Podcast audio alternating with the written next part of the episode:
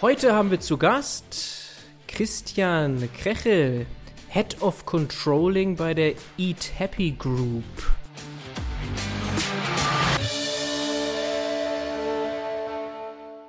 Hallo, herzlich willkommen, Christian. Guten Morgen, Bernhard.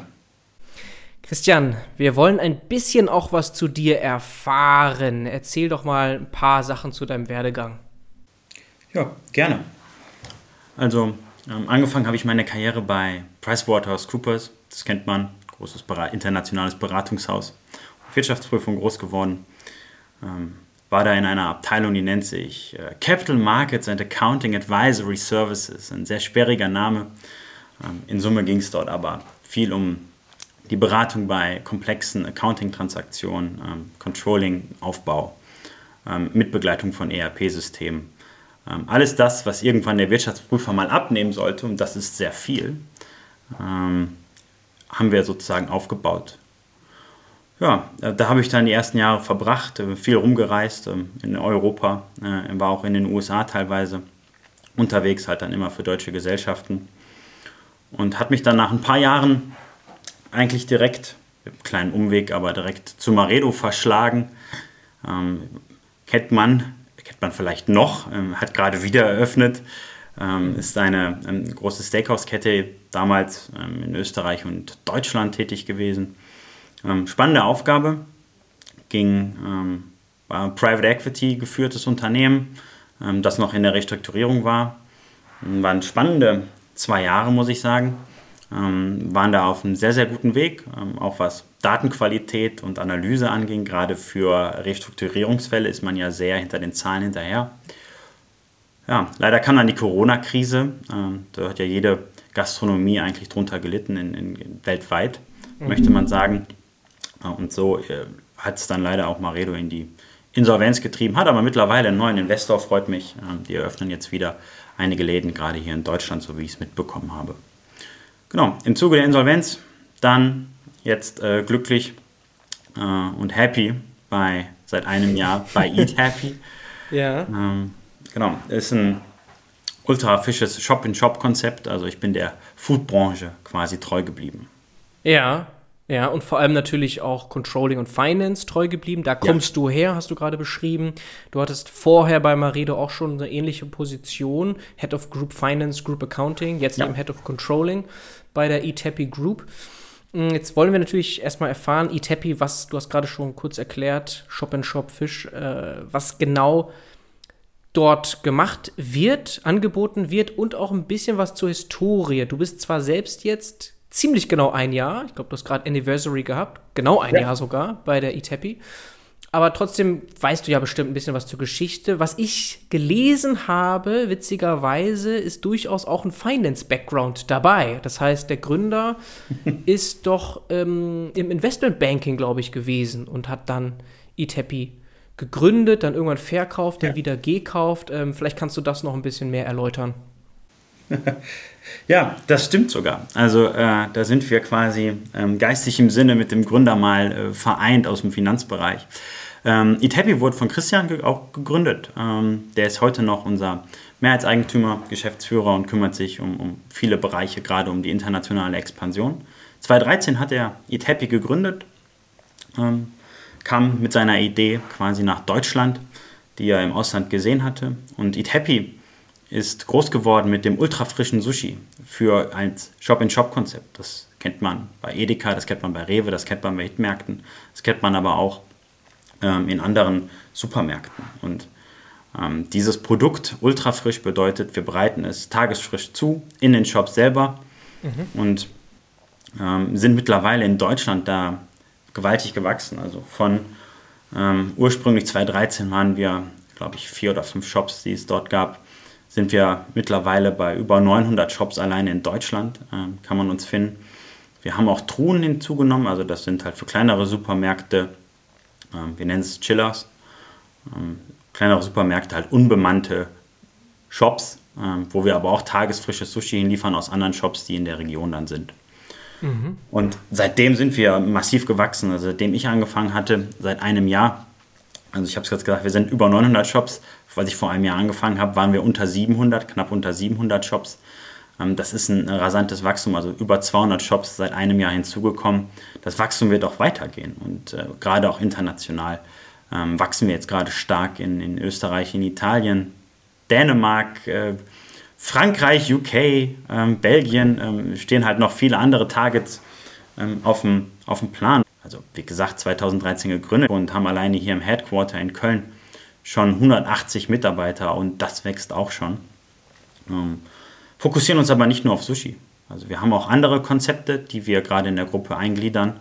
Ähm, Sunny Su ist ein Beispiel dafür. Das ist ein ähm, Standalone-Konzept, ähm, also kein Shop-in-Shop-Konzept, aber eng an Supermärkten gekettet. Äh, die stellen Bubble Waffles mit Frozen Joghurt her. Mhm. Ähm, und dort ähm, gehen wir halt auch mit den Gründern den Weg der, der Expansion, sind mittlerweile bei sechs Shops angelangt ähm, und das auch hier geht entsprechend weiter. Haben aber auch andere Konzepte, die wir uns rund um Food anschauen. Wir haben Mochi Pick and Mix Truhen, auch hohe Beliebtheit beim Kunden. Das sind solche Reisbällchen mit ähm, Eiscremefüllung. Oh ja. Und ähm, sind da sehr innovativ im, im Foodmarkt unterwegs. Mhm, mhm. Also gerade diese Reisbällchen, die habe ich schon mal von einer anderen Marke auch gesehen, die da stark in den einfach Branding und äh, Werbung gerade aktiv ist. Also scheint ein Produkt zu sein, das gerade gehypt wird. ja, also der Hype hält an, in ja. der Tat. ähm, ist halt, äh, muss man mal ausprobieren. Ja. Ist ein ganz anderes Geschmackserlebnis, als man es vielleicht kennt. Ja, okay, das heißt wirklich nicht nur Sushi, in erster Linie Sushi, da kommt in erster Linie Sushi, in erster Linie Sushi, aber es gibt eben auch andere Konzepte und Ideen, sogar weg von Shop and Shop hast du gerade beschrieben mit Sunny Sue, glaube ich, hieß das. In der Tat, genau. genau aber in aller allererster Linie Shop and Shop. Das heißt, in Supermärkten, du hast sie genannt, findet man dann Eat Happy mit einem Stand und dort wird Sushi ultra frisch zubereitet, ganz frisch zubereitet. Und dann ist das immer to go, nehme ich an, oder kann man das, da ist dann nicht noch eine Sitzmöglichkeit? Das ist immer to go. Immer Wir haben keine go, ne? Sitzmöglichkeit, ne? man zahlt an der Kasse beim Supermarkt. Ja, genau, ne? Okay, das ist also die Eat Happy Group, stark expandierend in ganz Europa, kann man fast sagen. Ja, wir machen vier Shops die Woche. Ach krass, vier Shops die Woche. Ja, wenn man das Wochenende abzieht, ja. ist fast jeden Tag eigentlich ein Shop, der aufmacht. Ja, und das muss man sich mal vorstellen, wenn wir jetzt über Daten mal reden, ähm, ist es ein starkes Datenwachstum, das alleine herkommt. Also vom Point of Sale alleine, von Mitarbeiterdaten, die eingepflegt werden wollen, ähm, also Lohnabrechnungen etc., die halt wir auch sammeln Mhm. Ähm, aber auch Produktdaten, die täglich hinzukommen. Ähm, die Abstimmung mit dem Supermarkt nimmt hinzu. Und all das muss innerhalb der wenigen Tage, die uns dann bleiben vor einer Eröffnung ähm, bzw. Aufbau eines Shops bis zum Go Live, müssen die erledigt werden. Und das ist natürlich ein hohes prozessualer Aufwand. Ja, und du bist auch ein Datenmensch, klar, als Head of mhm. Controlling. Deswegen bist du auch hier im Podcast. Du hast aber natürlich deine eigene Sicht darauf. Kannst du uns mal erklären, was denn überhaupt deine Aufgaben sind? Gerne. Also die Aufgaben sind vielfältig. Wir sind mittlerweile ein stark gewachsenes Team hier im, im Controlling, immer noch stark wachsend. Ähm, aufgrund halt der Gesamtsituation der Marktnachfrage wachsen wir natürlich auch im, in den Anforderungen ans Controlling. Mhm. Wir haben bei uns im Controlling verschiedenste Aufgaben, die hier, wie wir wahrnehmen, gerade in der Holding. Das klassische Geschäft des operativen Controllings für die Shops, ähm, wo natürlich der operative Fokus ist, wie entwickeln sich die Umsätze, wie entwickeln sich die, die, die Margen, ähm, wie können wir bestimmte Business Cases rechnen. Also das klassische Handwerkszeug ist sozusagen für das operative Business hier auch gebündelt. Mhm. Wir haben auch ein Group Controlling, Group Accounting, wo wir unser Reporting zusammenziehen, also klassischerweise für Shareholder, für Banken, ähm, aber auch hier eine Konzernsteuerung übernehmen, Stichwort Transfer Pricing. Wir haben aber auch ein Commercial Controlling, Inventory Management. Äh, das sind die Leute, mit denen ich immer sehr gerne im Austausch bin, ähm, das sind die, die sehr nah am Produkt sind. Also die haben sehr, sehr viele Insights, welches Produkt wird dann vom Markt angenommen, wo starten gerade Produkttests, ähm, wie entwickeln sich Rezepturen? Und da ist halt ein enger Austausch zum Marketing, zum RD ähm, gegeben und das auch auf internationale Art und Weise. Und natürlich haben wir auch gerade für neue Business Cases, die wir gerade evaluieren, eine Art Produktionscontrolling, also wo beispielsweise, ich hatte es erwähnt, die Mochis äh, werden zentral hergestellt, äh, wo wir natürlich auch entsprechende Produktions-Know-how ähm, angesiedelt haben. Mhm. Und zu guter Letzt, äh, spannende Abteilung, äh, die nennen wir Data and Business Intelligence. Ähm, dort haben wir derzeit unsere Data Scientists angesiedelt, um Insights für Forecasts mit uns zusammen zu generieren. Ähm, als ich angefangen hatte, war ich auch noch Leiter der IT. Das hat ganz gut gepasst. Mhm. Äh, damals aus einer Business-Sicht, da führten dann noch äh, Themen wie Planung oder Einführung eines ERPs, womit wir nächstes Jahr beginnen, auch eine Rolle und konnte ich mittlerweile abgeben. Auch hier haben wir jetzt ähm, gute Personen gefunden, die uns auch da weiterbringen werden. Mhm, mh. Und international verantwortlich bist mhm. du für das Thema oder für die Themen, die du gerade besprochen hast. Genau, lokal und international. International rollen wir das auch aus. Mhm. Ähm, hier haben wir auch sagen, ein International Finance Team. Das geht über Gründung einer Gesellschaft, aber dann auch über die Implementierung der Systeme, Datenanbindung, Reporting, äh, gegebenenfalls andere ähm, legalrechtliche Strukturen, mhm. ähm, die sich mitziehen, also von Steuern, aber auch über ähm, Hygienevorschriften. Ähm, all das wird ähm, von uns dann mit, mit zentral gesteuert, natürlich nicht verantwortet, aber mitgesteuert. Und ähm, hier sind wir immer sehr stark im Austausch, gerade von den Systemen, die wir ausrollen. Versuchen wir auch hier, ich hatte es gerade erwähnt, im Commercial Controlling die Produkte irgendwie zusammenzuziehen, auch hier ähm, international Know-how aufzubauen, was, was Produktvielfalt oder ähm, die Kunden in unterschiedlichsten Regionen entsprechend annehmen. Mhm. Und du meintest eben, als du angefangen hast, gab es noch die IT-Verantwortung ja. bei dir. Genau. Wie muss man sich das vorstellen? Ging es da auch um so Infrastrukturfragen? Weil das stelle ich mir eben mit dem Background dann Finance sehr herausfordernd vor, wie du das dann ja machst. Wie kannst du da, da Entscheidungen fällen in dem Bereich? Glücklicherweise hatte ich da starke Unterstützung. Also wir haben hier ähm, einen Leiter für das Thema Infrastruktur und wir haben das Thema einmal gesplittet. Also für Infrastrukturmaßnahmen mhm. ähm, bin ich mit Sicherheit nicht der richtige Ansprechpartner, wie du da erwähnt, wie du äh, siehst. Ähm, aber gerade für Themen, die businessgesteuerte Sicht haben, ERP, mhm. Datenstrukturen, ähm, das Ganze prozessual aufzubereiten, was kommt denn eigentlich beim internen Kunden, nenne ich es mal, also dem, dem Anwender der Software, was wird denn da benötigt? Und das war dann die Steuerung, die ich dann übernommen habe und wir haben uns das dann ähm, entsprechend geteilt in einer dualen Rolle, wenn man so möchte, für Infrastruktur gab es auch nochmal einen eigenen Lead. Mhm, mh. Und wenn wir uns die Gesamtstruktur jetzt anschauen, wie oder welche Bedeutung haben da Daten für Eat Happy eigentlich? Also so die strategische Bedeutung. Daten sind wichtig, das wissen wir alle. Wie jetzt konkret bei Eat Happy, wie wird das gedacht und umgesetzt? Du bist da ja in Führungsverantwortung, was Strukturen und Mitarbeiter etc. angeht. Ja, genau. Also strategisch ist eigentlich das richtige Wort. Also für uns ist das mittel- bis langfristig ist das eigentlich eine überlebenswichtige ähm, Wertschöpfung, die wir hier vornehmen müssen. Ähm, wir sind natürlich am Supermarkt, also wir sind ein Mischmasch zwischen B2B und B2C. Ja. Ähm, denn der Markt bestellt uns ja, also und äh, natürlich auf Anforderung des Kunden. Man merkt, dass der Druck da ist. Irgendwie möchte jeder unser Sushi haben. Wir reden hier intern von einer Demokratisierung des Sushis. Und das heißt, äh, da mal eine Nachfrage, Leute fragen nach eurer Marke nach. Die haben das irgendwo anders gesehen, in einem anderen Edeka vielleicht oder wo ihr auch ja. dann zu finden und seid. Und so kommt dann auch der Supermarkt auf uns Ach, zu. Ach krass, okay. Und gerade die sind ja Edeka so äh, fast schon franchise-mäßig organisiert, ne? Das sind ja einzelne äh, das sind einzelne, viele ne? einzelne Kaufleute, So, ne? Und, ja. Okay, interessant. Und die sagen dann auf Druck der Kunden, okay, wir müssen mal reden. Mhm. Genau. Also der Wunsch, also die sind ja auch untereinander vernetzt, ähm, ähm, gerade die Kaufleute. Mhm. Und so kommt dann auch immer die Nachfrage an uns herangetragen. Mhm. Mhm. Aber ja, Daten, also die sind äh, extrem wichtig zur Steuerung eines Business, egal in welche Richtung ich gehe, egal wo ich hin möchte.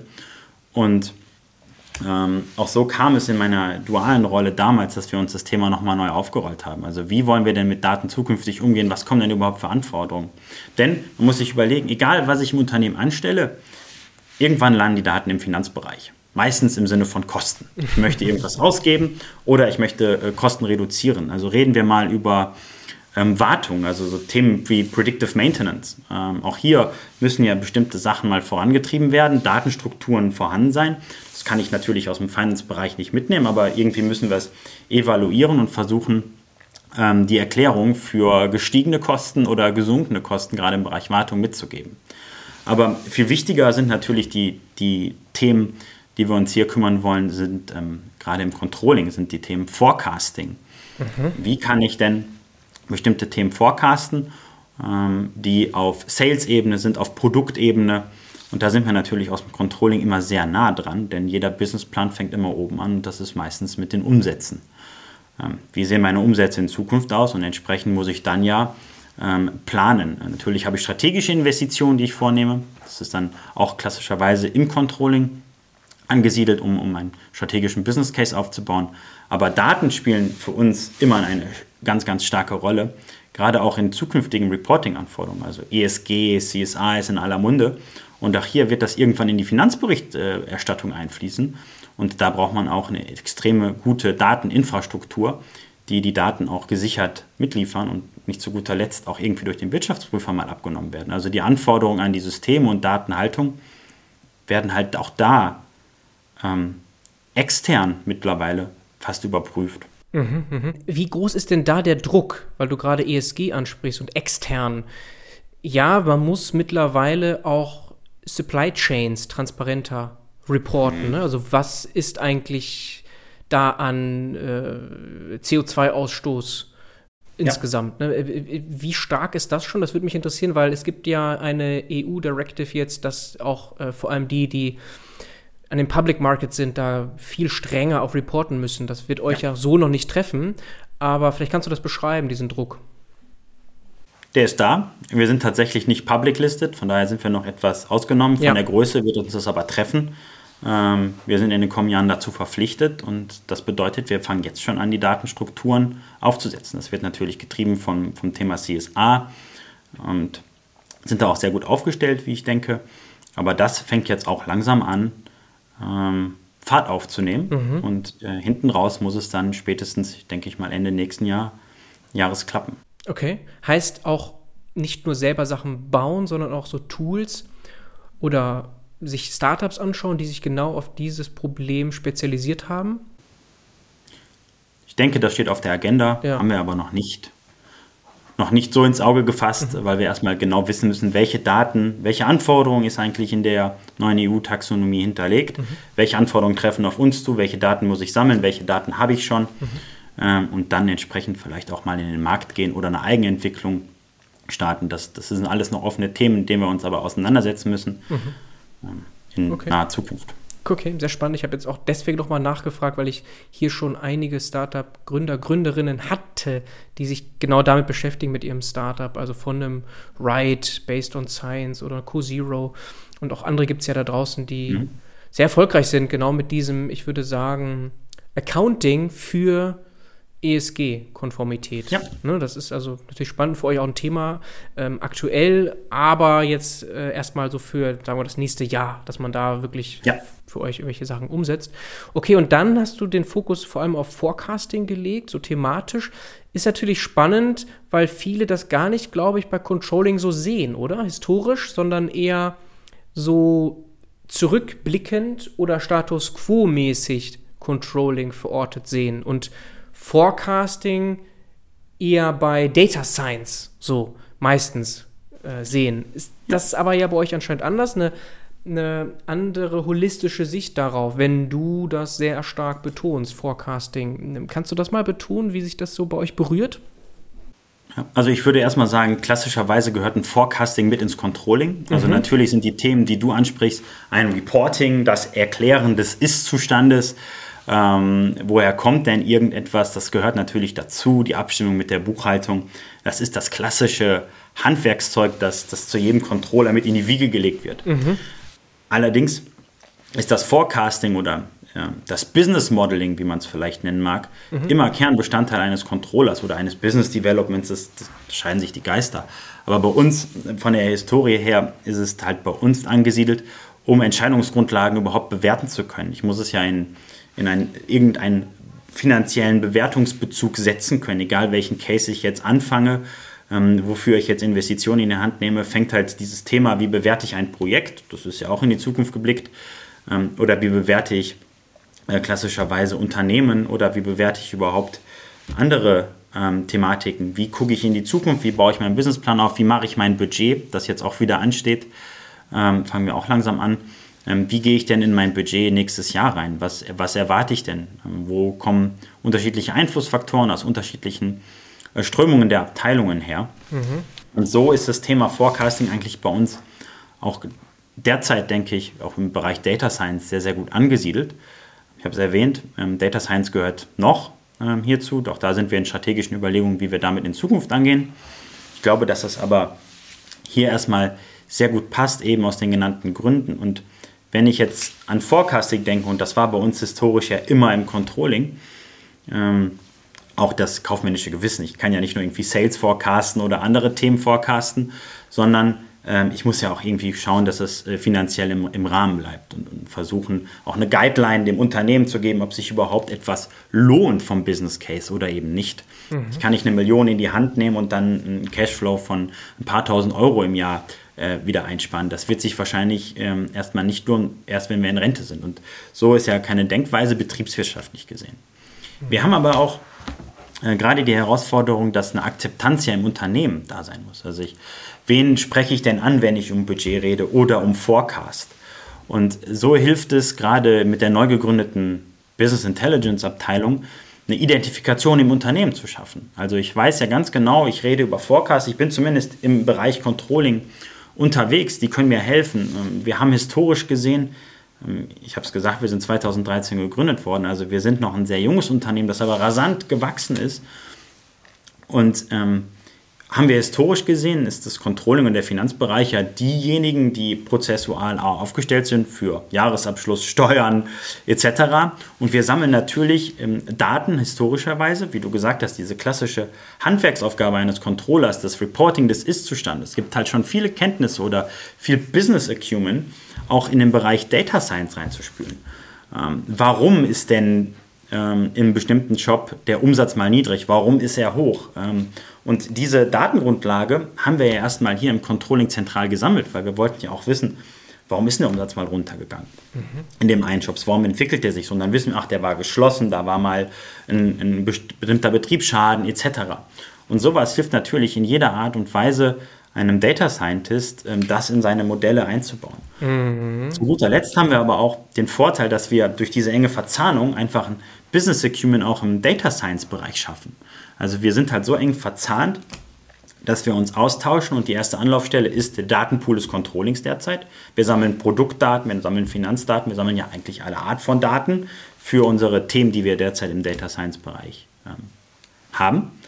Und so hilft es äh, entsprechend dem Data Scientist schnell in die gezielte Richtung zu kommen, in die es auch äh, betriebswirtschaftlich sinnvoll ist, aber auch ähm, Daten anzufordern. Ähm, er hat Zugriff auf unsere Daten ähm, er kennt die Leute, es ist ja, man muss ja auch kommunizieren. Ähm, der Hörer ähm, oder heutzutage Teams ähm, lässt sich dann schneller ähm, ja, in die Hand nehmen oder ich rufe einfach den Kollegen an. Es gibt einen eine schnelleren Austausch. Der Datenpool hilft uns aber auch zu strukturieren. Also wir haben ja unseren Data Scientist, der äh, gerade immer noch ein bisschen im Tal der Tränen ist, wie er selber sagt, weil einfach die Datenstruktur auch historisch gesehen nicht ganz so akkurat gepflegt wurde. Das ist ein starkes Wachstum, das man hat. Ähm, vielleicht mit damals noch nicht ganz ausgereiften Systemen, die man hat. Ähm, klassischerweise Excel. Damals vorherrschend. Das muss man ja auch erstmal aufbereiten, diese Daten. Und ähm, das hilft uns aber auch, mit seinem Blickwinkel auf die Daten zu schauen und für unsere Zwecke eben mit zu verbessern, ähm, auch einen anderen Blickwinkel reinzubekommen und uns im Controlling hier massiv zu helfen, auch Kosten, nicht nur wo wir gerade dran sind im Sales Forecasting, auch Kosten entsprechend mitzubringen. Ähm, Themen Visualisierung und so weiter äh, ist ja auch ein starkes Thema im Business Analytics, Data Science, aber auch das hilft uns, ähm, Effekte zu erklären oder auch äh, zu antizipieren, gerade in der, in, der, in der Zukunft.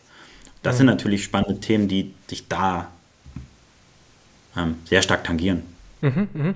Und Datenpool, Datenquellen hängen an Controlling, so habe ich es jetzt verstanden, in erster Linie auch, also wir sind halt die, die historisch gesammelt haben. Ja. Natürlich ist der Informationsbedarf, egal in welcher Abteilung, haben sie natürlich ihre eigenen Pools.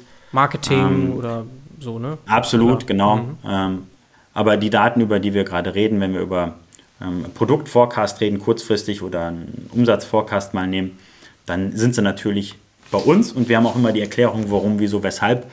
Ähm, das ist bei uns naturgemäß ein bisschen strukturierter gewesen mhm. Von den Abteilungen her. Mhm. Ja. Und dann gibt es BI und Data Science, aber noch kein Data Engineering in dem Sinne? Doch, das bauen wir gerade auf. Das baut Jetzt haben wir ähm, damals im Zuge der IT-Strategie, also als ich dann angefangen hatte, noch Controlling und IT mitzuleiten, haben wir uns halt auch überlegt, wie bauen wir denn eine IT-Strategie, wie sieht das denn Ganze holistisch für die, für die doch stark gewachsene Gruppe aus? Wie gehen wir mit Daten um? Wie gehen wir mit digitalen zukünftigen Geschäftsmodellen um? Wie gehen wir mit unserer IT-Infrastruktur um? Ähm, welche Systeme brauchen wir in Zukunft? Welche Systeme brauchen wir jetzt gerade auch vor allen Dingen schnell, mhm. um, um legalrechtlichen Handlungsrahmen äh, zu schaffen oder zufriedenzustellen? Oder welche brauchen wir, um Reporting-Anforderungen, egal in welcher Art und Weise, ähm, darzustellen? Und so haben wir dann überlegt, ja, Data Engineer benötigen wir auch. Und mhm. haben uns dann eigentlich in der Zeit drei, also für unsere Unternehmung ist es derzeit, glaube ich, der richtige Weg. Das steht aber immer wieder auf dem Prüfstand und so wollen wir es eigentlich auch, um ein bisschen agil zu bleiben, haben uns eigentlich drei Abteilungen geschaffen, die vielleicht ähm, sich mit dem Thema befassen. Also das eine ist klassischerweise die IT. Da haben wir auch unsere Data Engineers derzeit noch angesiedelt, ähm, die sich halt mit dem Aufbereiten der Daten befassen, aber auch zukünftig halt mit unserem ERP-System. Wir haben seit diesem Monat ähm, gute Verstärkung bekommen für den Bereich Digital Products. Ähm, hier bauen wir halt unsere ganze digitale Infrastruktur. Auch da werden Data Science reinkommen. Ähm, das wird ja sozusagen unser digitaler Hub. Da werden auch Data Engineere reinkommen, aber das befindet sich auch noch im Aufbau. Ähm, ist aber auch damals aus den Überlegungen der IT-Strategie mit entstanden. Ähm, und natürlich haben wir dann den Bereich Controlling, um das Ganze auch ähm, erstmal aus einer Business-Sicht mitzusteuern. Aber die Inkubatoren, Werk ist getan und jetzt haben wir hier unsere neuen Verantwortlichkeiten mitgeschaffen und versuchen auch da diese Bereiche massiv zu stärken. Mhm, mhm, okay, weil du meintest eben Tal der Tränen. Das ist etwas, das ich tatsächlich sehr oft höre und auch schon erlebt mhm. habe, was dann manchmal daran liegt, dass die Data Scientists gewissermaßen zu früh da waren. Also entweder selber nicht stark genug sind im Data Engineering oder es einfach keine Data Engineers gibt, die aber meistens die Hausaufgaben erstmal erledigen müssen, damit die Data Scientists dann gute Arbeit machen können. Das ist manchmal so. Oder auch dann hinten raus das Verhältnis. Also oftmals braucht man irgendwie so drei Data Engineers für einen Data Scientist, so Pi mal Daumen. Ja. Das ist bei uns auch so geplant und in der Tat, was du gerade sagst, das Teil der Tränen ist genau dieses Data Engineering. Also für einen Data Scientist ist das genau der, der Punkt, wo er selber mit anpacken muss. Ja. Ähm, das passt bei uns ganz gut, das passt in die Mentalität der ganzen Eat Happy Gruppe, mhm. aber ähm, hilft uns aber auch, die Daten so strukturieren oder auch den Data Scientists, äh, den Data Engineers, die Stoßrichtung mit anzugeben, wie brauche ich denn meine Daten im Bereich Data Science. Das ist sehr eng verkoppelt und ich glaube, so bauen wir das auch auf. Ähm, und jeder profitiert im Sinne davon. Ja, ja, ihr könnt jetzt das Fundament richtig bauen für ja. alles, was, was dann. Wollen wir es hoffen. genau. Und dann eben auch ganz spannend nochmal, als ich eingeleitet habe mit Forecasting, ist das denn immer schon auch historisch bei Controlling gewesen? Das Spannende dabei ist, du hast sofort gesagt, ja klar, auf jeden Fall die Sicht darauf, so was eigentlich unter Forecasting gemeint wird, weil das ist ja jetzt erstmal ein mhm. Begriff, da kann ja alles darunter fallen, ne? Ja. Und jetzt als Controller sagst du dann natürlich sofort, ja, hey, natürlich, Umsätze müssen irgendwie geforecastet werden. Ich muss ja auch in die Zukunft schauen. Wie entwickeln sich Umsätze, Kosten etc. Und der Unterschied wahrscheinlich zu den Data Scientists oftmals ist, dass bei Forecasting nochmal was anderes gemeint wird, beziehungsweise ja nicht auf bestehenden Methoden zurückgegangen wird, sondern nochmal, du hast ja auch gesagt, Modelle, also ganz viel versucht wird, neue Modelle zu bauen, um wieder andere Forecasting-Probleme zu lösen, ne? was dann ja. eben ganz oft weg ist von Controlling, Forecasting-Themen. Ne, das ist wahrscheinlich so der, der, der Punkt hierbei, warum es. So ist es. Also der, der Bereich ist ja noch, noch im Aufbau. Mhm. Ähm, ich glaube, dass die aufgrund unserer Datenstruktur, die wir gerade aufbauen, merken wir, dass die Use Cases in den einzelnen Abteilungen auch zunehmen. Also man braucht ja erstmal, einer muss vorangehen. Einer muss sagen, ich baue mir meinen Datenpool, ich möchte das strukturiert haben, weil irgendwo ein Business Need entsteht. Und dann kommen Prozessabhängigkeiten, werden dann deutlich. Also ich brauche einen Input und kreiere einen Output, den an, jemand anderes wieder als Input nutzt. Und ähm, ist das einmal angestielt, das ist sehr zeitaufwendig, gerade in so einem schnell wachsenden Unternehmen. Da entstehen schneller Prozessabhängigkeiten, neue Abteilungen entstehen, äh, wie gerade erwähnt.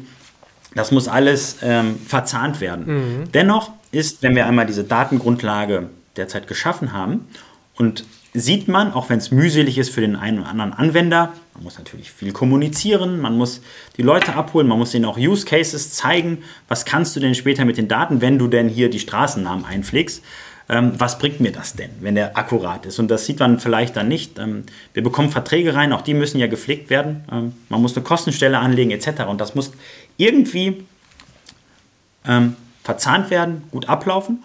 Und jetzt sind wir so weit, dass wir eine sehr, sehr gute Datenbasis haben. Wir kommen in ganz andere Diskussionen herein, weil der Need aus den Abteilungen jetzt auch gesehen wird, ähm, aber auch eigene Business Cases entstehen. Das ist sehr interessant. Ähm, man hat jetzt ein, ein holistischeres Bild. Man kann sich mehr unter Daten vorstellen. Vorher war das immer sehr abstrakt. Bitte füll doch hier etwas aus, mach hier eine Eingabe, bitte ähm, helf mir doch und so weiter ähm, hier, hier weiterzukommen. Und jetzt kommen die Abteilungen selbstständig auf uns zu oder auf eine Digitalabteilung jetzt demnächst und sagen, ich habe hier einen Need, bitte helf mir. Mhm. Und das ist ein, ein ganz starker Wandel.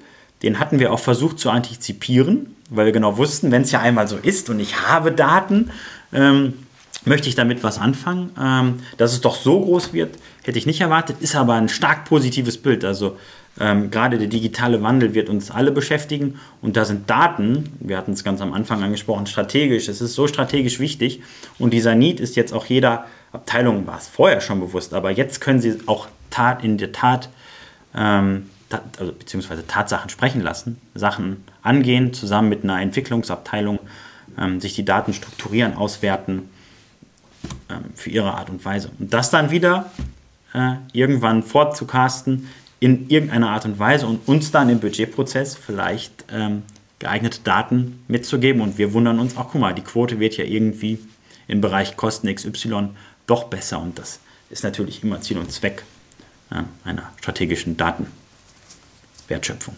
Mhm. Können wir hier vielleicht mal was richtig konkret machen? Hast du Beispiele, über die du sprechen kannst für diese Datenwertschöpfung? Vielleicht das Forecasting? Ja, also, worum wir uns gerade beschäftigen, ist natürlich im Sales Forecast. Das ist ein relativ komplexer Prozess äh, bei uns. Äh, man muss sich ja vorstellen, äh, das ist, wir versuchen es einmal kurzfristig zu machen, also welches Produkt wird denn irgendwo ähm, zukünftig gekauft werden auf Wochenbasis. Wir versuchen es aber auch langfristig zu machen und das dann auf Euro-Basis. Also wir steuern immer über einen durchschnittlichen Tagesumsatz und versuchen das irgendwie dann herzuleiten. Mhm. Und da sind wir derzeit dabei, unser Modell aufzubauen. Ähm, wir nutzen da unseren Data Scientist, der sein Python-Skript äh, wunderbar beherrscht, ähm, auch mit einer starken Visualisierung. Ähm, was uns natürlich jetzt in die Quere gekommen ist, ist Corona. Also wir versuchen, haben natürlich unser Datenset genommen, haben Testdaten, aber auch hier ist natürlich äh, entsprechend die, die Schwankungen, die wir im Bereich ähm, Gastronomie oder generell weltwirtschaftlich sehen, ähm, sind natürlich dem Supermarkt äh, tendenziell zugute gekommen und entsprechend äh, konnten wir natürlich auch etwas mit profitieren. Und so sind die Themen ähm, ja, des Forecastings sehr, sehr wichtig. Aber die Datenwertschöpfung in der Tat ähm, beginnt mit Stammdaten und ich fange dann im Forecasting an. Ähm, und das ist auch ein Business Case, der halt daraus geboren wurde, ähm, weil die Leute sich jetzt verzahnen, die sehen die, die sehen die Anforderungen, die sehen aber auch, was es dann bringt, gerade im Bereich ähm, Expansion, ähm, sowas mit zu entwickeln, ähm, mitzusteuern. Und dieser Forecast hilft uns, ist noch nicht ganz fertiggestellt, es ist doch sehr zeitaufwendig, gerade durch das Tal der Tränen, über das wir noch gehen müssen. Ähm, ist aber ein, ein Thema, das uns aktuell sehr, sehr stark beschäftigt, gerade auch jetzt für das kommende Budget. Sales Forecast mit der Herausforderung Corona bedingt. Ja. Du hast ja mehrmals schon gesagt, Wachstum, Wachstum, Wachstum. Das heißt, durch Corona seid ihr stark gewachsen, kann man sich gut vorstellen. Leute sind nicht mehr in Restaurants gegangen, sind stattdessen vielleicht eher in den Supermarkt gegangen und haben sich dann dort das Sushi geholt. Genau, ist auch immer unterschiedlich. äh, mhm. zu bewerten, je nachdem, mhm. wo man unterwegs ist, ja. Aber mhm. in der Tat, der Supermarkt hat davon profitiert. Okay, also dieses Luxusproblem führte dann aber auf der technischen Seite zu Problemen, weil ihr so eine Art Model Drift habt. Das funktioniert dann einfach nicht mehr so gut, dieser Forecast. Genau. Okay. So ist es. Mhm, okay. Das heißt, ihr habt jetzt die Challenge, das Modell wieder anpassen zu müssen. Und ist es nicht auch noch darüber hinaus ohnehin sehr heterogen? Also dieses Shop-in-Shop-Prinzip habt ihr ja international. Und da ja. gibt es ja auch entsprechend internationale Unterschiede, plus sogar wahrscheinlich also sehr fein granular, regional schon Unterschiede, je nachdem, wo der Supermarkt dann steht und damit ja auch der Itepi-Shop. Ja. Ist das so? Also sehr extrem schwierig dann zu forecasten, welche Produkte wie viel verkauft werden? Es ist erstmal eine Unzahl an Forecasts, die ich erstellen muss, wenn ich auf Shop-Ebene bin mhm. oder auf Truhen-Ebene. Ja. Gehen wir mal Ende des Jahres aus, dann, oder Stand jetzt, dann bin ich jetzt bei 1000 Standorten in Deutschland alleine. Ja. Ähm, da muss ich meine Produktvielfalt, die, die ich habe, auch irgendwie mit ins Portfolio reinnehmen, um zu sagen, was kauft denn der Kunde wo wie ein. Und jeder Shop verhält sich da in der Tat unterschiedlich. Das ist das Einzugsgebiet, das sind, ähm, ähm, bin, ich, bin ich eher ein, ein ländlicher Standort, bin ich doch eher ein städtischer Standort. Auch so ist da natürlich auch die Frequenz unterschiedlich. Gehe ich eher abends einkaufen, gehe ich eher mittags einkaufen, etc. Das sind natürlich alles Faktoren, die, die eine gewisse Rolle spielen ähm, und die mitmodelliert werden müssen. Ähm, das macht es gerade auf dieser granularen Ebene extrem schwierig. Was natürlich einfacher ist, ist so dieser durchschnittliche Tagesumsatz fürs Controlling, das in Euro zu münzen. Da gucke ich einfach ein bisschen holistischer auf die Gesamtsicht und kann ja. das ähm, vorantreiben und sagen, im Durchschnitt ist es so und so. Das, das passt schon. Mhm. Ähm, aber auch da sehen wir massive Unterschiede, wie sich ein Shop verhält. Also wir wissen, dass sich ein Shop, der neu eröffnet, anders verhält als ein Shop, der bereits ein oder zwei Jahre besteht. Das ist einfach so. Ähm, wir sind da auch gerade bei unseren sogenannten Importance Features, die wir derzeit noch analysieren ähm, im Forecasting-Modell, ähm, um zu wissen, ist es denn wirklich so? Aber viele Sachen wussten wir auch schon aus dem Controlling und das hat natürlich dem Data Science geholfen. Also wir wussten, ein Monat hat einen Einfluss beispielsweise auf die Verkaufszahlen etc., je nachdem, wo ich im Jahr unterwegs bin. Aber auch andere Faktoren, ähm, Standortfaktoren spielen hier intern als auch extern eine, eine Rolle.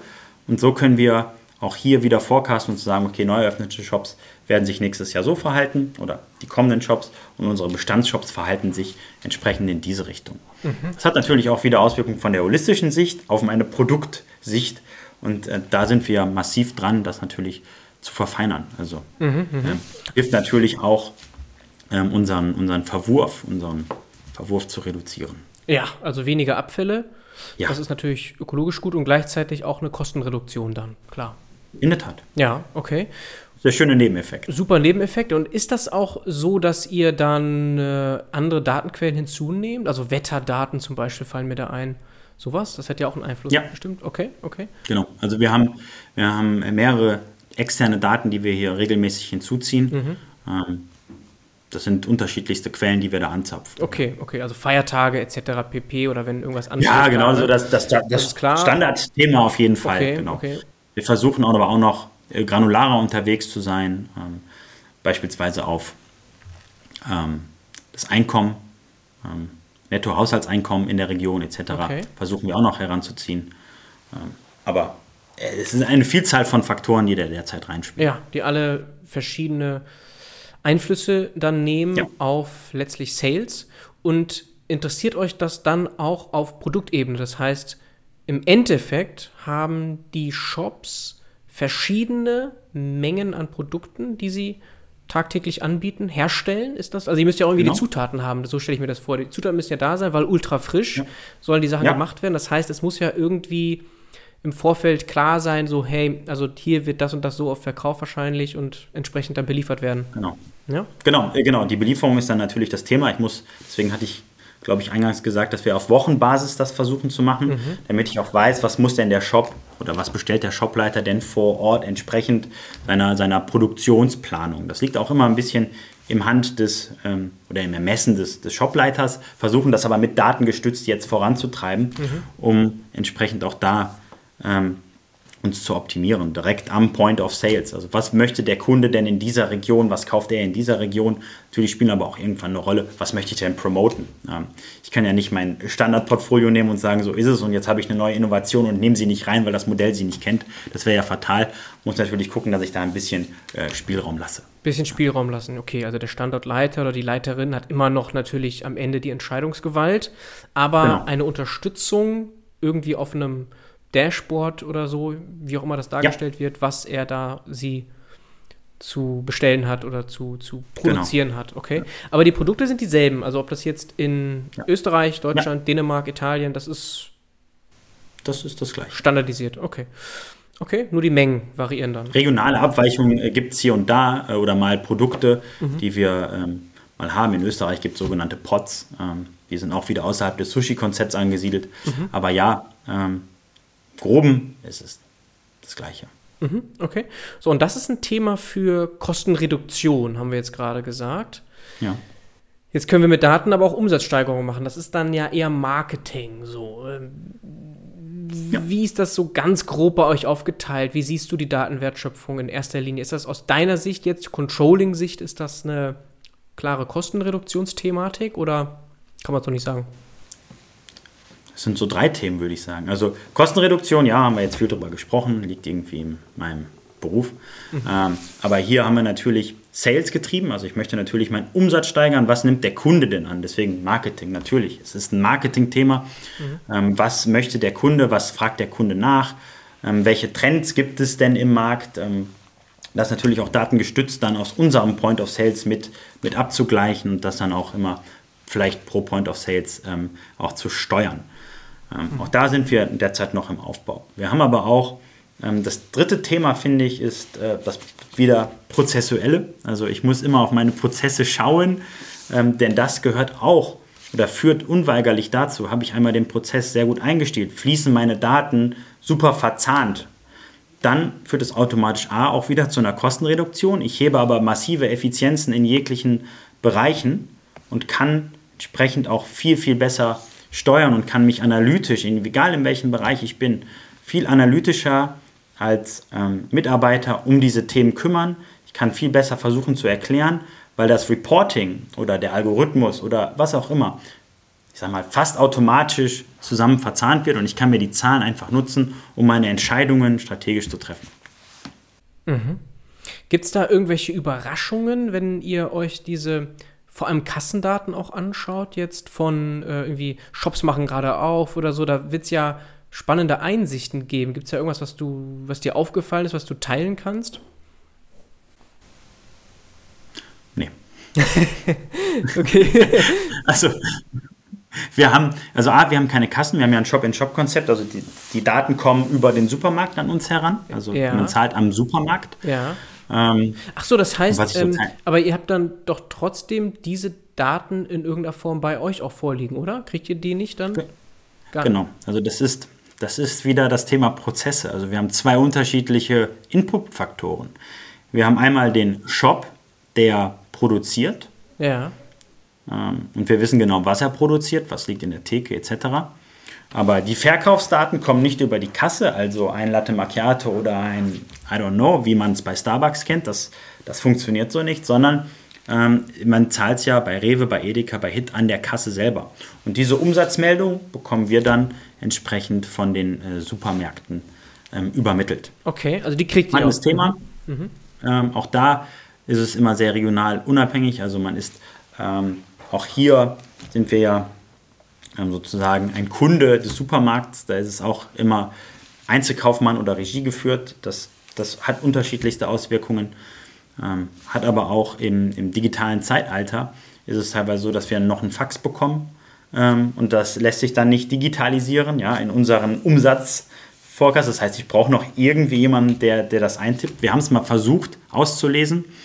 Ähm, aber auch das ist immer gescheitert, weil es doch sehr abstrus ist ähm, was dann übermittelt wird. A, ist es nicht lesbar für die Maschine ähm, oder ähm, wir haben äh, unterschiedlichste ähm, Leute, die jeweils in den, in dem Laden sitzen und uns die Daten übermitteln per Fax. Ähm, das heißt, ich habe kein Standardformular, wo ich sage Datum, XY, Umsatz etc. Produkt. Das ist ja auch sehr mühselig dann für die aufzubereiten. Auch da gibt es dann immer unterschiedlichste Formen. Das heißt, wir müssen es auch hier wieder durch das Tal der Tränen auf der anderen Seite, wir müssen es einmal manuell abtippen. Ähm, das ist aber sehr gering, die Anzahl. Der größte Anteil kommt jetzt schon automatisch und wird bei uns eingepflegt in unser Data Warehouse. Mhm. Aber dieses prozessuale Thema ist A, dieser Input von den Supermärkten und dann eben über unsere Warenwirtschaft, was wurde produziert, da rein. Okay. Da starten wir immer einen Abgleich. Ähm, das hilft natürlich auch als Kontrolle. Ähm, aber auch hier ähm, versuchen wir diese Daten zu alignen. Da gibt es immer Unterschiede. Und wenn man gerade im Bereich Data Science besser will, möchte man auch gerade so ein paar prozentuale Unterschiede, die dann nur vorherrschen, auch versuchen zu minimieren, um zu wissen, wie kann ich denn mein Portfolio noch besser steuern. Ja, also das stelle ich mir sehr herausfordernd vor, zumal das die wertvollsten Daten sind wahrscheinlich, die ihr habt. Und die müssen dann. Das ist unser Datenschatz. Das ist der Datenschatz, der sollte auch möglichst roh reinkommen. Also nicht irgendwie, weil ein Fax stelle ich mir jetzt so vor, dass das aggregierte Daten sind. Also dann irgendwie so und so viel um. Ist auch unterschiedlich. Ist auch unterschiedlich, okay, weil. Sehr ausführlich, teilweise stark aggregiert. Okay, ja. weil ihr müsstet das ja idealerweise auf Bon-Ebene haben. Also, dass wirklich jetzt, wenn jemand kauft, dann das rausgezogen wird, was ist eTappy und das euch dann zugesendet werden. Ja. Ja. So, so wäre es idealst. Ähm, so funktioniert es aber auch in den meisten Fällen. In den meisten Fällen, okay. Aber die Heterogenität ist die Herausforderung. Ne? Du hast dann äh, Supermärkte, die das anders handeln. Auch die Zeitverzögerung ist ja nicht echt Zeit, dass ihr die Daten erhaltet. Auch die ist ja. wahrscheinlich verschieden von Shop zu Shop. Also das ist natürlich eine auf der einen Seite Abhängigkeit, die ist aber nicht auflösbar. Aber ihr bekommt die Daten ja auch, ihr müsst nur das handeln. Also wie ihr diese Heterogenität dann handelt, ist eine große Herausforderung. In der Tat. Ähm, vor allen Dingen ist es halt ein manueller Aufwand. Es geht nicht schnell. Wenn ich jetzt gerade auf Wochenbasis etwas forecasten möchte mhm. und ich bekomme, ähm, das ist immer mein Lieblingsbeispiel, dieses Fax, aber ich bekomme es erst zwei Wochen später, ja. dann sind meine Daten schon wieder alt. Dann Eben. ist mein Modell vielleicht schon wieder anders. Genau. Ähm, und das ist natürlich ähm, der Speed, den wir dann auch brauchen, ähm, aufbauen müssen. Ähm, aber in der Tat muss man es halt manchmal auch selber in die Hand nehmen und dann tippt der Data Scientist, um sein Modell voranzutreiben, halt mit die Daten ab oder bei uns im Controlling, wie es derzeit ist. Ja. Mhm, mhm. Und es gibt aber nicht noch andere Wege, Kundenbeziehungen für euch zu gewinnen mit App oder irgendwas, wo nochmal, ich denke jetzt an weitere Daten einfach, die ihr nochmal unabhängiger ja. generieren könnt. Ist da irgendwas? Solche Businessmodelle stehen, stehen bei uns natürlich drauf. Also mhm. ähm, wir sind ja dieser ähm, Twitter zwischen B2B und B2C. Mhm. Ähm, aber auch da ist natürlich an Themen wie Click and Collect ähm, massiv zu denken. Ähm, Datenwertschöpfung, wie stelle ich denn meine, wie bestelle ich denn meine, meine Sushi-Platte demnächst? Ähm, wenn ich es eben nicht im Supermarkt spontan kaufe, sondern ich kann es vielleicht einfach so bestellen, ich hole es mir ab. Ja. Wie gehen wir mit Lieferservices um? Das ist in, in aller Munde, glaube ich. Ähm, und äh, hier haben wir eben unseren Head of Digital Product, der seit diesem Monat dabei ist und der diese Themen dann, denke ich, auch massiv vorantreiben wird. Ja, das scheint ein Riesenpotenzial dann noch zu sein, Daten selber zu ownen, also die Datengenerierung wirklich, den ganzen Prozess dann selber in der Hand zu haben, zum größeren Teil oder überhaupt nochmal eine weitere Möglichkeit zu haben mit ich weiß nicht, irgendwelchen Treueprogrammen oder sonst wie, nochmal weitere Daten zu akquirieren und mitzunutzen. Ja, also ich glaube, das wird dem Marketing sehr, sehr gut gefallen, auch unserem Digital Product Leader. Mhm. Ähm, von daher mhm. sind es genau die Themen, die wir jetzt gerade aufbauen und vielleicht kannst du in einem Jahr mit ihm drüber sprechen und gucken, was daraus geworden ist. Okay, extrem spannend. Wir gucken jetzt schon so ein bisschen Richtung Zukunft tatsächlich als Ausblick. Mhm. Und da gibt es natürlich viele Themen. Also einmal jetzt den Stand von Eat Happy im Markt, aber auch, und das würde ich auch gerne, gerne dich gleich nochmal fragen, ist so Controlling eigentlich, Zukunft davon, das Rollenbild. Vielleicht, weil wir mhm. gerade schon, du hast gesagt, Lieferdienste angesprochen haben. Wie guckst du denn da drauf oder wie guckt Eat Happy denn auf so Quick-Commerce-Themen, Lieferdienste, die da jetzt gerade unglaublich finanziert werden? Ist das, ist das eine Gefahr? Schaut ihr euch da was ab? Wollte ich, wollte ich jetzt hier nicht drüber reden. Achso, okay, ist auf jeden Fall anscheinend eine äh, strategisch ja. wichtige Thematik natürlich, klar. Ja. Und äh, was sind sonst so die Milestones? Also einfach expandieren, expandieren, expandieren? Ähm, ja, ähm, natürlich ist die Nachfrage da. Wir wollen unseren, unsere Kunden, die wir haben und äh, unsere ähm, zukünftigen Kunden, die uns anfragen, ähm, natürlich weiterhin expandieren. Wir haben international jetzt einen stärkeren Fokus, mhm. Ähm, versuchen uns aber auch diverse aufzustellen mit den unterschiedlichsten ähm, Konzepten, die daherkommen. Mhm. unser Gründer, Geschäftsführer, hat immer so dieses Thema Food Tech. Er sieht sich immer als Food Tech. Er möchte in die Richtung Food und Tech rein. Mhm. Und äh, genau das sind unsere Themen, die uns jetzt bewegen. Technologie, also technologische Innovation und aber auch äh, Innovation am Produkt selber, also an unserem ähm, Food-Produkt. An dem Sushi, aber auch an den anderen Produkten und Ideen, die du ja. eingangs schon mal erwähnt hast. Auch ein bisschen experimentieren mit vielleicht weg von Shop in Shop und ja, ne, so das ist das, was gerade. Ja, also Shop in Shop ist schon unser Standbein. Schon Standbein. Okay, und Zukunft Controlling, ähm, wenn man sich da einliest, habe ich auch im Vorfeld gemacht, dann ist das schon auch nochmal ein großes Thema. Es gibt viele Publikationen dazu, wie sich denn Controller aufstellen müssten mhm. in der Zukunft irgendwie. Wahrscheinlich auch getrieben davon, dass Data Science so in Anführungsstrichen sexy ist irgendwie. Ja, so schon seit Jahren sagt man ja, Data Science, alle wollen Data Scientist irgendwie werden. Ist da, oder Citizen Data Scientist wenigstens werden. Ist das spürbar? Siehst du das auch, dass jetzt Controlling sich verändert? Ja und nein. Ähm, ich glaube, jeder Beruf ist im Wandel durch das digitale Zeitalter, mhm. aber auch im Controlling massiv. Ähm, was ähm, uns natürlich in Richtung Data Science treibt oder den Data Science Richtung Controlling, je nachdem aus welcher Perspektive man kommt, ist Dashboarding nimmt zu, die Visualisierung von Daten. Ähm, das, das ist eine Hauptaufgabe eines Data Scientists, aber auch Hauptaufgabe eines Controllers, nicht nur eine PL zu reporten, sondern auch bestimmte Zusammenhänge visuell darzustellen zu können. Und da gibt es massive Schnittmengen. Mhm. Wir haben aber auch dieses Thema Predictive Analytics, wir haben es jetzt darüber geredet. Mhm. Ähm, wir nehmen in jeden Bereichen zu, natürlich unterschiedlichster ähm, Intentionen, aber ähm, in Summe wird das auch im Controlling massiv zunehmen. Wir reden jetzt über Sales Forecast etc. Dass diese Informationen Predictive nehmen wir ja auch mit auf. Ähm, was vielleicht aber auch interessant wird, ist, was wird denn so ein bisschen wegfallen? Also nicht nur, was kommt hinzu, sondern was man dann vielleicht ein bisschen automatisiert haben. Also Themen wie Reporting. Also ich glaube, dass wir Reporting-Werte, also diesen eingangs gesagten Zustand, Ist-Zustand, dass ich da vielleicht schon viel, viel stärker unterwegs bin und per Knopfdruck vielleicht mein Reporting erzeugen kann und ähm, dann hier ähm, vielleicht auch prescriptive, ja, äh, schon unterwegs bin und meine PL kommentieren kann. Also das wird vielleicht automatisiert stärker und stärker zunehmen, je nachdem, wie weit wir mit unserem Fax sind oder wie weit sich generell Deutschland entwickelt vom Fax Richtung digital. Mhm. Aber das sind Themen, die, denke ich, wegfallen können, sofern die Welt digitalisiert ist oder die Unternehmen auch stärker digitalisiert werden. Ähm, haben wir ein automatisierteres Reporting, können uns wieder mehr um Analytik kümmern.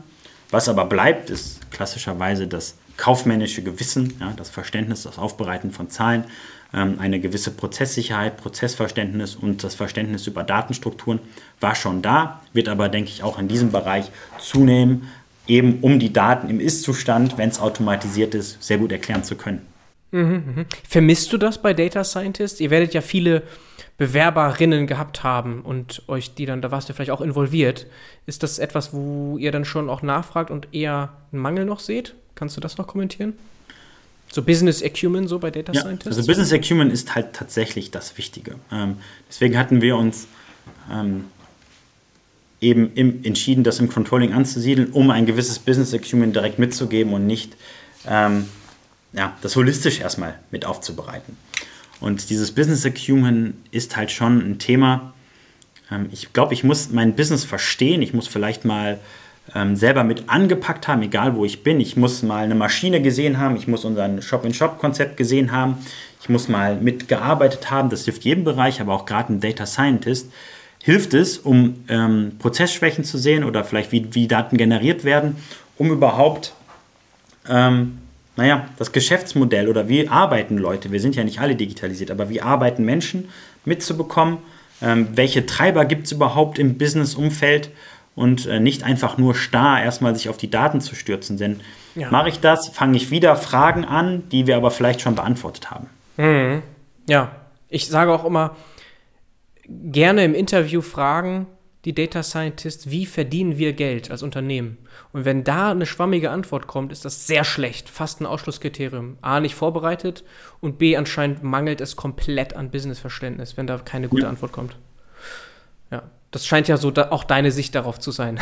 Ja, so, ne? ja. Genau, so ist es. Jetzt liegt es im Controlling, natürlich, ja. wie verdienen wir Geld, aber das, das geht natürlich in dem Bereich oder kann es in dem Bereich viel, viel tiefer gehen, als wir im Controlling sind.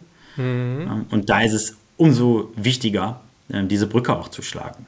Ja, das heißt, Businessbereich, der Zugang zum Management jetzt ist auch eher bei Controlling dann und weniger bei Data Science. Also auch jetzt Richtung Zukunft. Derzeit ja. ich denke, dass sich das zukünftig ähm, auch mitentwickeln wird. Also man redet ja über äh, Chief Decision Scientists und so weiter. Ähm. Stimmt, bei Google gibt es äh, ein, das kommt jetzt irgendwie auch aus den USA, dieses Chief Decision Scientist. Das ist ja, ein ganz neues genau. Phänomen, ja. Mhm. Müssen, wir, müssen wir mal gucken, wie wir damit in Zukunft umgehen. Ähm, wir sind in wachsenden Strukturen, dass das vielleicht irgendwann mal wieder ähm, aus dem Controlling inkubiert wird in eine andere Abteilung, ähm, die sich dann eben mit einer anderen Sicht befasst. Ja, ähm, wenn wir aber über Businessmodelle reden, ist es, glaube ich, gut, das einmal holistisch zusammenzutragen haben und dann auch das entsprechend kaufmännisch zu bewerten. Mhm, mh. Machst du persönlich jetzt auch ganz viel in dem Bereich, also so Richtung Weiterbildung, guckst du dir da, um die Kommunikation auch zu verbessern, weil natürlich damit Leute verschiedener Domänen miteinander reden können, braucht es so ein bisschen Schnittstellenwissen. Ja, ich habe damit natürlich stark angefangen, als es auf die Agenda kam. Mhm.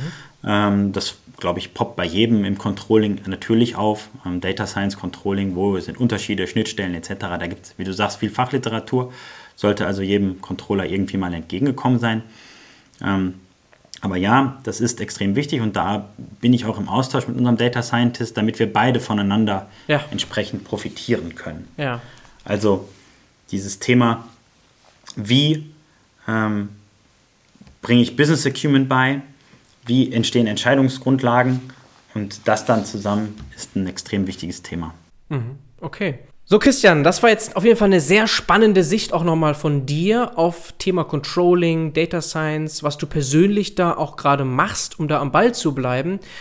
Vielleicht noch mal deine letzten Worte jetzt zum Ende des Podcasts, worauf du dich denn jetzt freust, so auf die nächsten Wochen geblickt. Was kommt da jetzt auf dich zu? unheimlich viele Aufgaben, spannende Themen. Also ja. das erste ist, wir werden weiter mit unserer Datenbasis arbeiten. Die haben wir jetzt geschafft. Von daher freue ich mich, dass die ganzen Business Cases, die jetzt reinschwappen, wir hoffentlich in die Tat umsetzen mit unserer ähm, Mannstärke, die wir jetzt hier entsprechend aufgebaut haben und aufbauen werden. Mhm. Ähm, ich freue mich auf den Einsatz unseres Forecasts. Also wir fangen an mit dem Budget ähm, und dort äh, bin ich mal gespannt, wie weit wir ähm, Ende nächsten Jahres sagen können, das war ein guter Forecast, den wir hatten und ähm, wie sich auch das entsprechend weiterentwickelt, weil wir auch genau wissen, welche Daten müssen wir denn jetzt mitsammeln und das auch sukzessive machen, um den Algorithmus zu verbessern. Also das wären spannende Themen. Und die ERP-Einführung wird, glaube ich, auch nochmal einen großen äh, Schritt für die Unternehmung bringen, gerade weil wir dann ähm, automatisiert hoffentlich Daten austauschen können. Mhm. Ähm, das werden so die, die größten Freuden sein, die ich, glaube ich, äh, Ende diesen Jahres noch habe oder ähm, Anfang nächsten Jahres dann auch beginnen werden. Ja. ja. Okay, größere Projekte, gerade ERP-Einführung, hört sich nach einem sehr großen Projekt an. Ihr macht gerade was mit ERP? Vielleicht als letzte Nachfrage noch dazu. Also wir sind gerade im Auswahlprozess für einen ERP-Anbieter. Ja. Wir haben uns ähm, damals im Zuge unseres schnellen Wachstums äh, mussten wir ein ERP haben, ähm, wussten aber nicht, wie wir damit umgehen. Sind mhm. da jetzt mit einem, im, im Pitch-Prozess, schreiben 15 Anbieter aus, ja. ähm, haben eine Strategie. 15? Ach krass. Ja, also die müssen erstmal, hoffentlich geben sie alle ein Angebot ab, etc. Ja. Ähm, also es funktioniert ja, es ist ja nicht so, dass ich sage, ich schreibe SAP an oder Microsoft und dann kommen die. Ja. man hat immer unterschiedlichste Berater, die ja ähm, vorgefertigte äh, Lösungen haben, gerade im Food-Bereich. Ja. Ähm, und da haben wir aber auch eine Best-of-Breed-Strategie entwickelt und hoffen, dass wir hier bestimmte Themen einfach vorziehen können aus Business Need-Seite. Ja. Ähm, und versuchen aber so viel wie möglich zu integrieren, aber der Speed ist halt auch ein extremes Kriterium für das Thema. Von daher spannend, wir werden Daten kreieren, ähm, neue Geschäftsmodelle bekommen, ja. weiter Daten kreieren und ja, wieder Business Cases für Data Scientists bekommen. Okay, hochspannend. Das heißt wahrscheinlich auch können sich Data Scientists bei euch bewerben. Es hört sich sehr spannend an. Ihr seid da gerade voll dabei, Gas zu geben. Ja, also Data Engineers haben wir noch ausgeschrieben. Ah, okay, Data Engineers. Immer, immer gerne. Ja. Ähm, und Data Scientists, denke ich, werden auch noch in, in Zukunft in Zukunft. Ähm, okay, nicht ganz das akut. Das wird auch zunehmen. Okay, aber im Moment eher. In jedem Bereich, also gerade digital, Onboarding startet gerade, der Mann ist neun Tage hier. Ähm, das wird äh, auch da nochmal massiv zunehmen. Okay, ja, vielleicht hört da jemand zu und kann sich mal eTappy anschauen und sich dann bewerben.